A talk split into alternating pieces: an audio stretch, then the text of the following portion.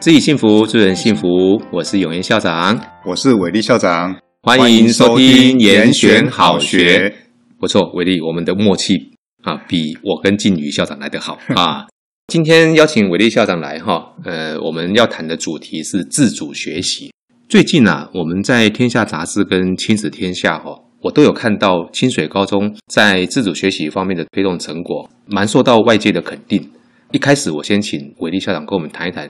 清水高中在自主学习推动的一些理念，跟你们做了哪些规划，好不好？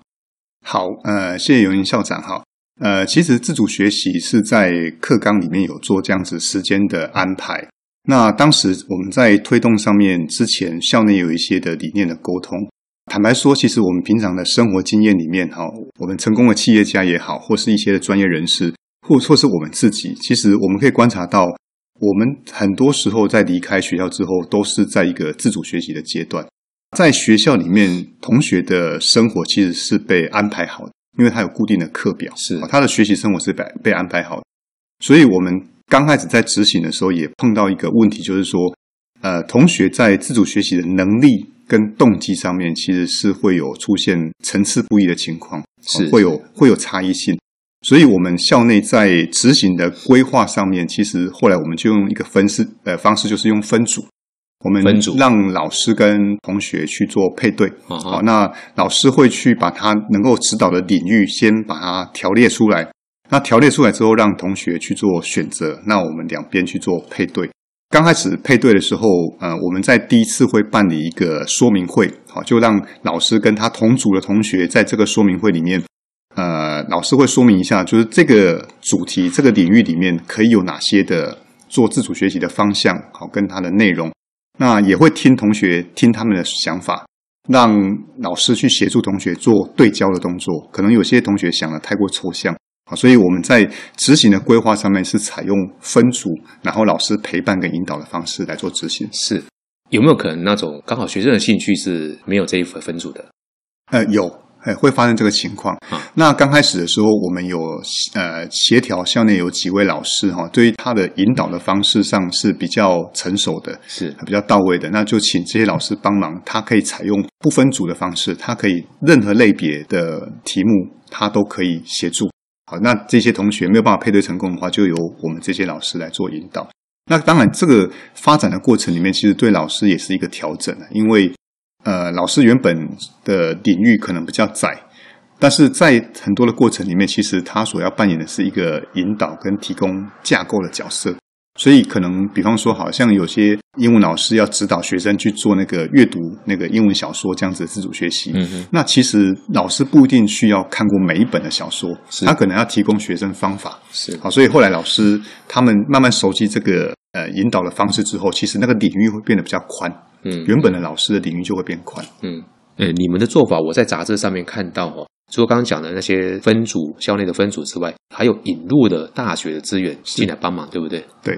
呃，我们在第一年的时候啊，都是校内老师，嗯哦，第一年都是校内老对，师，全部都是校内老师。那我们做了之后，其实还是有这个领域上面，就算老师可以指导领域变宽，但是有些素材可能不见得就是学生的那个学习资源是大学教授会比较熟悉的。是所以我们引入大学资源的话，其实有一部分就是希望让学生接触的那个素材可以变得更广，啊因为大学本身它的科系就比较多元。那另外一方面呢，就是呃，我们跟静宜大学呃谈这个合作，其实有一个呃比较特别的是，呃，我们当时其实有跟静宜大学校内的老师做过一个说明，就是我们其实要做一个教练技术的这样子的培养跟交流。然后因为我们第一年我们有校内这样的经验，嗯是那他们老师要进来的时候，呃，也是跟我们一样要扮演教练的角色，不能下去教。所以我们、哦嗯我们有做一个理念上面的沟通。那我们也希望就是他们的老师来指导之后，可以跟我们的老师在教练技术上面去做一些的交流跟成长。这个也是我们当时在呃邀请大学进来的时候有一个有一个这样的目的。所以一个是呃学生探索领域可以更广，第二个是我们教练技术交流本身的成员，除了我们校内老师之外，还有我们大学的教授。目前静宜大学的教授有多少人到贵校去支援？呃，三十位，哇，三十位啊！三十位那。你们自己校内的大概也将近三十位，所以二十五到三十。所以就差不多有五十60五十到六十左对右的老师在指导学生。对，那我们目前高一的话都是让他在校内，就是有校内老师指导。那高二的话，可以选择是校内老师还是经营大学的教授，那是大学教授到学校，还是学生到经营大学？呃，都有。就是他们在第一周对谈完了之后，那经营大学的老师他会做一个规划，就是比方说十八周里面哪几周会需要到那个经营大学去，那教务处这边就会会诊说，诶，哪几周。譬如说这一周有几位同学要到经营大学去，那就会有一个名单出来。那到时候我们也是会有老师带队，好到经营大学去，然后到各系跟图书馆去做自主学习。那个伟力，我再请教你哈，在你心中，你认为自主学习它应该是什么东西？呃，自主学习哈，它是一个学习如何学习，哦学习如何学习？对，好，也就是说，呃，如何这件事情应该是比你那个主题还来得更重要一点，是因为它将来的主题可能会跟着不一样嘛。对，但是他去学习如何学习这件事情，就是如何学习这件事情，应该是应该是我们这个自主学习里面的重点，嗯对对吧？哈，对好，很多学校的校定必修是专题，做研究容易会跟自主学习呃有一些的相似的地方。嗯嗯你你对这个部分你的区隔是什么？嗯、呃，如果说自主学习是搭配校定必修，比方说是专题的话，是其实主体在专题本身，是所以自主学习的时间只是一个专题的延伸，他要把这个东西完成。嗯但是如果没有这样的设定的时候，等于自主学习的安排本身就是主体，是，它会回到这个主体，那主这个主体产生的素材就会非常的广。嗯对，因为它本身就是一个你你你要去学这个方法，然后你去选定这个呃你学习的目标的一个探索的历程，所以这是主体的问题，也就是说自主学习不等于专题。是对吧专题只是一个素材而对，已，那专题可以是自主学自习主的学一习种的一方种式，展现，对对不对？对啊对对对。请问自主学习等于自习吗？呃，自主学习不等于自习，因为自习的话，它可能没有设定目标，是但是自主学习它会需要设定一个学习的目标。是，所以这个又跟我们哈、哦、如何去界定自习这件事情是有关系的对哦，因为自习是一个非专业名词啦，对对吧？哈，那只是我们现在目前大部分约定成熟的自习就是。没有排课的时间，嗯嗯嗯嗯然后让学生自己在教室里面安安静静的读看书教科书，对对吧？哈，对，那我们现在应该自主学习，就是不限定在教科书的范围，对就它的主题是学生选他自己想要选的题目，然后透过自主学习的方式来去做一些研究。对好、好，你认为自主学习它一定需要老师指导吗？没有老师可不可以学习？呃，我们在现场的观察哦，其实呃，学生的有呃有部分的学生其实他动机强，而且他会用方法，所以这种学生其实没有老师指导，他也可以做出自主学习的跑走走完这个历程，跑出这个成果。所以还是有部分的同学可以不经由老师的指导去完成自主学习。是，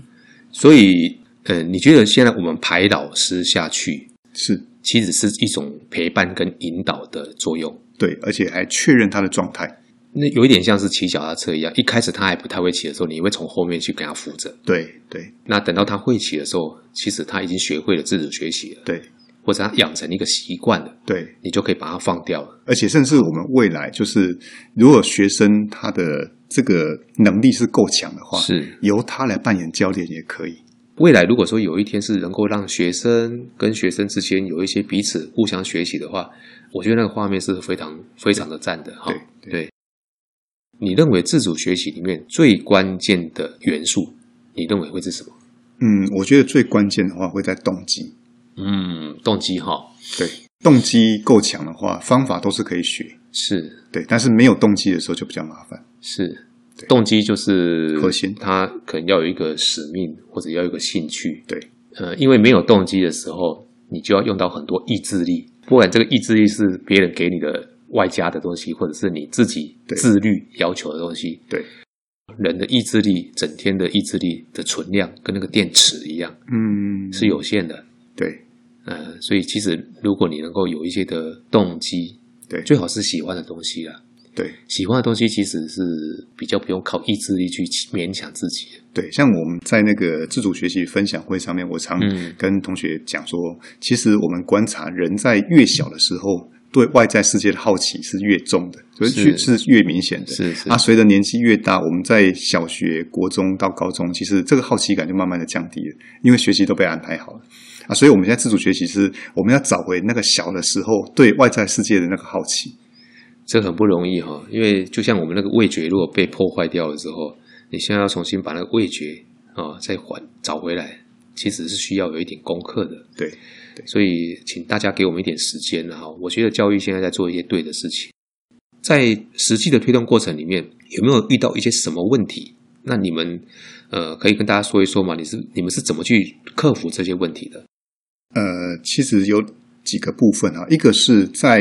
比方说我们第一年在推的时候，其实在现场其实有蛮多的同学的动机就是不强。那后来其实我们设计了像发表会，哦嗯发表会。那发表会之后，其实同学的那个他会有同才学习的效果，那这个氛围也会扩散。好，所以呃，比较没有动机的同学，他可能可以看到说，哎，有哪些主题是曾经人家做过的，或者人家用的方法是什么？那他可能会有一些的呃模仿也好，或者是他会有一些比较具体的想法去做一些他至少稍微感兴趣的东西。你们那个发表会是在期末，期末，期末期末针对全年级对，还是全校？呃，全年级全年级就是有做，就是比如说高一，它就有一个高一的发表发会表，会，但你们现在有，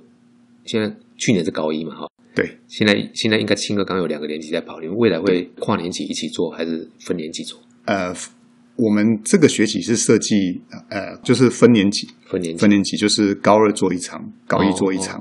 那因为通常高二的那个内容会比较扎实，嗯所以我们也也会设法让高一能够看到高二的发表的内容。高二多吃一年的米嘛， 哦，应该是比较厉害一点的，那学也学的比较多了哈，想法啦、学问上面都比较扎实一点。对，那另外一个像刚刚提到说那个问题啊，另外一个是呃老师的就是引导的部分，是老师引导部分是。那这个部分其实呃也是我们再来要慢慢去协助老师的，就是在教练技术的纯熟上面。嗯，哎，我们借由就是彼此的交流，能够让老师在那个引导的能力上面是会比较到位的。你们怎么去教老师这一块？呃，这个其实我们要透过同才的互学，哦，哎，哦这个这个，因为我们现场像这个学期那个静宜大学的教授进来，那我实际上去看我们校内老师跟静宜大学的老师他们在操作的时候，其实有一些老师的结构他做得非常完整，他会用一个结构去引导学生，你怎么样去呃找到你的题目，你怎么样去用用什么策略去完成，他那个结构很简单明了。那有几个老师，这这个引导的技术，其实，呃，我们去现场看，哎，发现不错，所以我们在其中交流的时候，会让他来跟大家做分享。哦哦哦，所以你们有一有针对老师的部分，是不是对？对针对老师的部分有一些交流所谓的交流会，对，有没有老师跟你抱怨的，说这个我都不太会做啊？那学校你到底要我做什么？有没有有没有碰到这种声音呢、呃，刚开始在第一年的前半前半段会会哈、哦，会，那其实我们可以理解，就是现场应该也会发生这个状况。我们协助的方式就是说，我们在那个教务会议也好，或是在交流的那个分享的时候，我们会让其他就是引导的比较那个。那引引导呃引导的比较到位的老师去去协助，就是他他去做经验分享，那或者是呃，我们有一些老师，其实在看到学生做期末发表的时候，他其实会会有一些触发，是是因为他发现说，哎，其实学生的这个过程是这样跑出来的，有改变了，对、嗯对，所以他看到学生的那个样貌，他其实自己会本身会有一些的那个调整。除了刚刚讲的呃学生的动机问题，还有老师的引导技术的问题之外，还有没有其他的问题是你们在这个已经做了走了一年多了嘛，嗯一年半，一对年半了哈，快一对年半了对，你们有没有在发现有什么问题？另外一个就是那个学校空间的配置，学校空间的配置，对，那这个部分其实后来实际在操作的时候，就是呃，因为一方面有加入那个静宜大学的合作，所以有一部分的学生拉到静宜大学去。呃，校内的场域是这样，就是呃，有的时候就是可能一个空间可以分成几个小组同时操作是，啊，或者是有些场地不是每周都会用到，所以它可以空出来。嗯，所以这个是实际上去执行之后，去透过协调的方式把，把这个问题把它做一个处理。我请教一下，你们从清水高中到到静怡，你们大概时间大概多少？搭车的话，大概十几分钟。哦，十几分钟，十几分钟嗯，所以你们是用两节连排的方式，对，对，好我们是呃三四节哦，那中午的时间，那我们也预设就是说，如果有部分的州他们要在静宜大学待的比较久的话，嗯可以让他到下午第一节结束再回来，因那为下午校第一节有课吗？呃是排那个联课活动，哦，联课活动哦，所以你们是排在礼拜五五。呃，伟力，我冒昧问你一个问题，可能比较比较敏感一点。好，现在静宜大学支援你们了、啊嗯，这是很很棒的合作。你们有没有会担心说，有一天如果静宜大学它因因为呃某些的因素它不克资源了，嗯嗯嗯，会不会造造成对你们的一个冲击？是，呃，这个也是我们当时在规划的时候，我们的目标设定上要比较清楚，就是呃，我们的这个活动还是要以校内老师为基础。是那我们跟那个静宜大学老师之间的技术的交流，其实也会回馈的给我们校内老师，所以这个制制度运作之后，其实对我们校内对我们老师其实是有相当程度的帮助的。嗯哼，所以这个基础在的时候，今天呃，静宜大学没有办法支援的话，那我们自己来做，或者是我们寻求其他大学合作都可以。但是是这个结构跟我们自己老师的能力，跟我们校内规划的这个能力，这个基础要在。刚刚听你讲，你校内已经大概有差不多三十位老师现在有有下来帮忙带了嘛？对，嗯，依贵校的规模的话，三十位事实上是可以产生一些的质变的，嗯嗯，因为那个量已经到达还不小的量了。对对哦，是，呃，所以所以你意思是说你不太担心就对了。呃，我们还是朝呃，当然担心会担心，但是我们至少要拉出一个方向，往这个目标去前进。 好，我我知道，静宜大学有听到了哈，他还是会担心，所以你们要继续跟他做支持跟加油。好，不过不过还是非常谢谢大学，他们都能够来。呃，跟我们高中端来携手合作啦，我觉得这个是，呃，台湾的教育有些时候在走，以前是老死不相往来，对，你还记得以前我们那个呃八八十几年的时候，我们在做那个九十年的时候，那时候在做高中社区化的时候，对，那是第一次把高中的校际之间做一个比较大幅度的一个合作，嗯嗯嗯嗯呃，甚至把高中跟高职都有合作的空间，嗯，嗯对不对？？好，那时候我们是社区有分区嘛，，对对对呃，，全国分四十五个市境学习社区嘛，嗯嗯，啊、那有分区，所以以前高中跟高职是老死不相往 来，对吧？啊，对对所以我们那时候我们认识了好多的职校的伙伴，对，彼此之间就会看到彼此的不同，没有所谓的谁谁好谁不好。那像我们现在跟大学合作，嗯嗯我们我觉得大学他会看到一些高中的东西，对，那我们当然也会得到他们的学术资源，嗯嗯呃嗯，这个我觉得是很棒。像我们呃临近的新大跟我们，当然因为是同一个系统嘛，哈对所以我们对其实有有很大的合合作的一个一个一个关系哈、我们也得到很多的对帮助，对而且大学跟高中合作哈，在这一次的那个大学招生专业化里面，其实有一个比较大的帮助，就是呃，大学会比较实际了解高中现场改变是什么，然后现场的状况是什么，学生的样态是什么。那他们在做评量尺规的时候，这个部分他们会比较处理的比较精准。所以，像刚刚永英像提到说，诶，他已经在看书审的时候，他对这个东西是不信任。但是你如果到高中现场，你看过学生是这样操作的，啊，探究室做的课是这样操作，他就比较理解说，哦，原来现场的状况是这样子，对他的观念上也会有一些的改变。要不然很多时候啊，呃，教授很可能常常是以他在念高中的回忆在想这些事 情。是是，大学对于高中了解这一块哦哈，我们这个学期有一堂那个探究室做的课程，有开放给我们中区的教授来做观课。那探究室做本身是一个比较重方法的课程，那当时那个大学教授来看的时候，刚好那一堂课是在做成果发表。所以老师们、大学教授们也看到说，诶，其实透过这个课程，学生对于这个探究实作的方法，哦好，本身是学习的相当的比较呃呃蛮内化到学生的那个嗯他的他的一个部分，所以呃其实。透过观课也可以让那个大学教授了解说，诶哎这门课目前的实际状况是怎么样，增加他们对于高中现场改变的认知。是我们期待未来哈，大家各个不同教育阶段哈，我们有一些更多的交流跟了解。对对，嗯，我觉得本来就是应该要这样子嘛。嗯哦，好，伟力，我再请教一下哈，自主学习的推动哈，当然是嗯课纲里面规定要做的了。对，那像以清水高中来说的话，您个人认为哈，在贵校推动自主学习之后，那对你们有没有什么样一个特别的意义？嗯哼，呃，这个可以分成两个部分啊，一个是学生的部分。嗯，其实我刚到清水的时候，我也观察清水的孩子，有一些的孩子其实自信心比较不够，嗯哼，嗯哎，比较没有自信。那自主学习本身呢，哈，其实它不会受到那个自愈成绩排名的影响。是你不管你的自愈成绩怎么样，他在自主学习，他一样可以有很好的表现。所以，他其实提供给学生一个表现自我的舞台，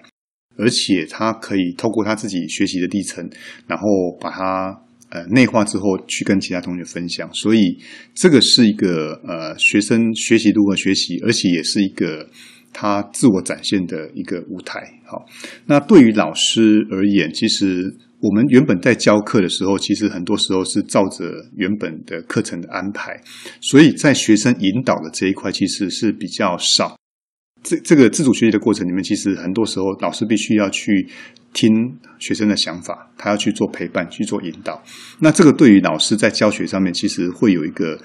呃影响，就是说他可能会在原本的他教授的课程里面，呃，去安排一些的时间去做这样子引导的动作。因为如果今天没有了考试，没有这些东西，那学生他他自己还学不学这个东西？那或者是老师他自己在教学的时候，他也可以去想说，诶，我是不是可以引导学生在课余的时间，或者是在这一堂课学习的时候，他对于这一些相关的东西会有一些的兴趣。所以这个引导的技术可以回馈在老师本身的教学上面，所以我想这个是对于我们本身，呃，在推动这件事情上面，对于老师跟学生比较大的意义。校长本身来说，或你们团队哈、哦，嗯有没有一些的呃内心的想法，是说我们预期希望能够看到学生有什么样的改变，或老师有什么样的改变？呃，我我那个是一个比较长远的目标哈。其实我们会希望营造一个学校是一个学习型文化的这样子的氛围。好，其实，在学校里面，呃，我们的学习很多时候是它是一个制度的安排，好课表的安排。嗯嗯，但是假设说学校给学生一些空白的时间出来的时候，其实这样的学习可能就不会做延续。比方说我们在呃段考完之后的早自习去看学生，好，就是段考前跟段考后，其实学校学生在学校学生在那个学校里面的那个学习的那个那个频那个可以说它的节奏啊，其实是以段考为中心。你在段考前可以拉到最高点啊，过了段考之后就下来，好，在下一次段考之后再拉上去，再下来。那其实，在这个波段之间，我我们如果今天你出了社会之后，不会有这个段考当当检核点了、啊，你还你的你的生活里面需要有其他的东西，所以呃，如果这个学习型文化可以建立的时候，其实这个波段就不会那么明显，就是你不是在处理考试的时候，你还是在学习，你在做其他的部分。而且我们很多时候的学 学习是自己个人的，是我们同才之间的连贯，其实偶尔会有你问人家功课啊，但是你可能跟同才之间的学习互相互学习是没有这么多的，嗯而且呃，老师跟学生的学习也多半是单向的，我我教好你听，嗯但是也有个可能是自主学习是做久之后，老师哎，学生也可以成为老师的老师，对，因为他所探索那个领域，可能是老师是不熟悉不熟悉的。我教你结构方法，你去学了之后，你回头来跟我讲说你发现了什么事情。是所以，当这个学习型文化在形成的时候，其实对校内的学习这件事情来讲，是会产生很多的可能性。这是我们最最最希望去去达成比较长远的目标啦。那阶段性的我，我会想要做，就是说，像我们课纲里面哈，对于学生的学习，它有定学习表现。那其实自主学习啊，其实它可以来定一些的学习表现。嗯比方说你的动机、嗯你的策略这两件事情，啊嗯动机跟策略它其实还是有程度的。是那我们怎么去客观的看这个孩子在假设我们做两年、三年也好，这个过程里面，他从一开始的动机跟他的策略，嗯，然后高二、高三，它产生了什么样的改变？这个轨迹，我们可以用一个比较客观的量尺去看学生，哎，他是怎么走的。好，所以他是可以透过一些客观的工具，看学生在这件事情上面的变化。你们现在有发展出这样一个去量测他们的工具吗？哎，现在目前还在还在形成。是哦哎，好哎，那我对我现在对我现在先知道你有这个东西了，我到时候做好之后要跟我讲，我要我要偷看一下。 我觉得那个东西是很棒的。我我记得你刚早上在来之前，我们在校内，我跟几个同仁在那边聊天的时候，嗯嗯其实不是聊天了，我们就在讨论那个自主学习的事情。我们在思考是说，现在也要快要进入到十二月了嘛，一转眼就要要学期末了。嗯嗯嗯好，一整个学期我们要有一个收尾，对收尾的时候就我就是要去去去去引导学生去看说，第一个可能他自己去看我在这个学期的自主学习里面，他不一定产出了嘛，嗯嗯，是是，但是你总是有一些变化，对，没有变化也是一种体验，体验。对，啊，为什么？嗯，为什么你会没有变化？对，其实我觉得自主学习一个很重要的东西就是你要去觉察自己的学习，就是我们说学习如何学习本身这件事情，当然它呃如何学习某一个东西，它有一定的策略跟方法跟工具，对，但是很多学习之间共同点的东西，不同主题的学习有共同点的东西，就是其实有一些是共通策略，比如说呃你有一个学习计划，嗯嗯嗯你要呃固定的时间，嗯嗯，要让自己去做这些事情，对，因为你没有动作，你没有阅读，你没有做研究，你没有做实做，嗯对你的主题是没有办法往下走的对，啊。所以，所以这些东西是因为你不同的主题，它都有共同的东西在里面嗯嗯，啊。比如说像说你的恒心毅力、按表操课，对对这些都是属于共通性的。哦，那所以我们会让学生去内省反思。现在可能我们图书馆上面在设计一些量表，嗯嗯或者说问卷啊，就是让他去思考说这个事情五十三二一，嗯，你在时间管理上面，你觉得你做到多少？你为自己做了什么事情？嗯嗯嗯，哦，那我们我们不是要他得到他的答案了、对，我们是要他自己回去想，去想这事情。对，我觉得光是想的这件事情本身就是一个学习。对，对，我们现在也也在做这个事情哈、嗯因为我们还是回归到学习自主学习本身，它重点是在教，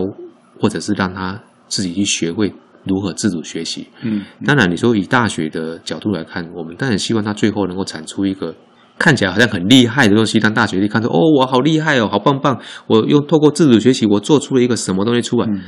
但是我们大家都很清楚嘛，嗯对有可能每一个人都这样子吗？嗯嗯嗯嗯，不可能嘛。对对所以你怎么样去，还是要，还是不要去做太多表面的东西了。，对对回到学习本质上面对，啊、哦该做的还是要对去很踏实的去引导学生去思考这个问题。哦对好、对对，好，呃，伟力，你在清水高中这边，我刚刚听你这样说哈、哦，好像你们已经有看到了一些化学变化，对不对？嗯嗯，就是说学生他在学习动机跟他的学习的掌握度上面，对。可不可以跟我们再多说一些？呃，我想同学的部分呢、啊，嗯哈，嗯就是我们有看到的几个，就是因为他经常性会站上舞台。那比比方说，这次《亲子天下》有报道，我们有一个养螳螂的学生啊，有我我看到那篇报道，对，那这个学生其实，呃，他在校内，因为很多同学都叫他螳 螂哥，那螳螂哥，螳螂哥啊，其实外界都知道他，所以这个其实是一个透过自己的努力，然后有这样成果之后，等于是因缘际会了，好，是他站在舞是台，所以他成为一个学习的典范。那这个他不是以前的我们颁奖一二三名这种这种的，他是你任何人都可以去做这个历程，去获得这个肯定。所以这个等于是给学生一种呃典范，就是诶一一个一个学习的一种示范，就是说诶你自己也可以去成为另外一个走不同的路，去成为这样的典范。就像现在 YouTube 每个人都都是都是亮点。是好，那对于呃老师来讲，其实我我想就是我们看到一些就是在成果发表会的时候，那个老师会去问学生说：“诶，你这个历程是怎么样去把它跑出来的？”因为以他在指导下一届学生的时候，上一届学生的经验可以去作为下一届学生的一个一个引导的例子。所以其实，呃，师生共学这件事情在，在这样子的我们学校的文化里面，其实是可以看到这样的风景。啊所以我讲这个东西对呃学习这件事情的本质上面会去产生一些的正面的一些发展。是，我想现在才刚自主学习，我们才刚推了一年半，接下来肯定是还要再持续推动哈、对，可不可以跟我们说一说清水高中对自主学习的这个愿景？嗯嗯嗯哦，啊，还有你们现阶段嗯或下一个阶段准备再继续做哪些事情？嗯嗯嗯，是呃，目前的话，我们对于团队的这个呃永续发展是首先要去去能够去做规划的，包含说我们的教师的社群、我们教师的团队跟我们交流分享这样的机制，还有我们教练技术的纯熟，这个部分是我们现阶段要处理。那再来就是说，我们刚跟永校长有分享到说，诶，这样子的呃团队出来之后，我们需要一些的工具来看我们现在所做的事情在学生的身上有没有产生一些变化。好，所以就是这种学习表现的一种尺规。嗯，那我们来观察学生产生什么变化，然后老师怎么样用呃更好的方式，能够让他的呃学习表现再往更更高的层次去发展。所以，呃，这个是在我们的团队跟工具上面的那个、那个、那个发展。那比较长远的目标，就是我刚刚提到，就是学校一个学习型文化氛围的形塑。嗯哎，这个是会让呃进到这所学校的同学感受到说，哎，这个学校本身除了原本课本课堂的学习之外，它其他的部分也是他学习的领域。没错好没错对他老师也是他学习的，同学也是。那彼此之间，呃，师生共学也好，这个部分就是会是一个。让学习的可能性在这个校园里面有非常宽广的发展的空间。是。我我想这个是一个我们希望看到一个很美好的目标了，但是它是一个很难做的事情。是是，但是可是我我我想维利跟我一样，我们的想法都是知道它是一个很难做的事情，但是它是值得去努力的事情。对，其实刚刚伟丽在讲到那个，我们这两天你们学校应该也是断考吧？呃，我们是下礼拜嗯一你礼们拜下礼拜礼拜二，我们是这三天断考，今天是考最后一天 了。我跟你讲哦，今天考完最后一天哈、嗯哦，等一下下午啊，啊我们自习室应该就是会空了一大半，嗯对对对 你对知道吗？对，你刚刚有提到那个嘛哈，就是对碰到断考，断考是一个很好的检验的指标嘛，对，就是你自习室哈，我们学校有那个 K 书中心嗯嘛，嗯嗯你只要断考到的时候，大概就座无虚席嘛。嗯嗯那平常的话，大概就是不会到那么满。嗯，对，哦，所以这个这个其实是一个现象。嗯那另外一个现象，我再跟伟丽分享，我们学校还有你们学校都有社团，嗯嗯嗯你有没有观察到社团其实已经超越了我们刚刚讲的那个现象？嗯嗯嗯嗯嗯，对对对，有没有对对，社团它不因为考试不考试，它就做不做社团？嗯嗯我们大人有没有去思考过这个问题？嗯，就是为什么？对对学生他自己有有兴趣的东西，他就持续在做。是，而且它还有一个什么同才，嗯嗯嗯嗯嗯，对不对？对，其实我觉得在社团里面有某一些的自主学习的影子在里面，对对。但是，但是我们也很清楚知道说，社团它有一些东西啊，它可能是是一种所谓的人际关系嘛，人际对哦对对它不纯然是学习嗯嗯嗯嗯，啊。那但是它里面它事实上是有学习的，比如说我每一天呃放学的时候，我都会下去看一看之后再走嗯嗯哈、那我都会每次都会看到我们有些社团，比如说我们像。在我们活动中心的一楼那边，我们的热舞社的学生就会在那边嗯嗯嗯一一群人就在开始在那边练舞，对，然后呢，前面他们自己有 coach 哦，嗯前面会有教练在自己这边看，哎，哪个动作再再重来一次，嗯嗯嗯，那他们会看着那个镜子啊、在自己在练，对，每天每天哦，所以我们如果能够把学术的东西，嗯嗯嗯嗯嗯，有一天啊啊，做到跟这个东西是一样的时候，这个学校就成功了。嗯嗯嗯嗯嗯，啊，这个也是我们在在做一些期待哈、就是说对，呃，为什么这些学术的东西就就没有办法？嗯嗯嗯嗯哦啊，还有可能我们在思考是说，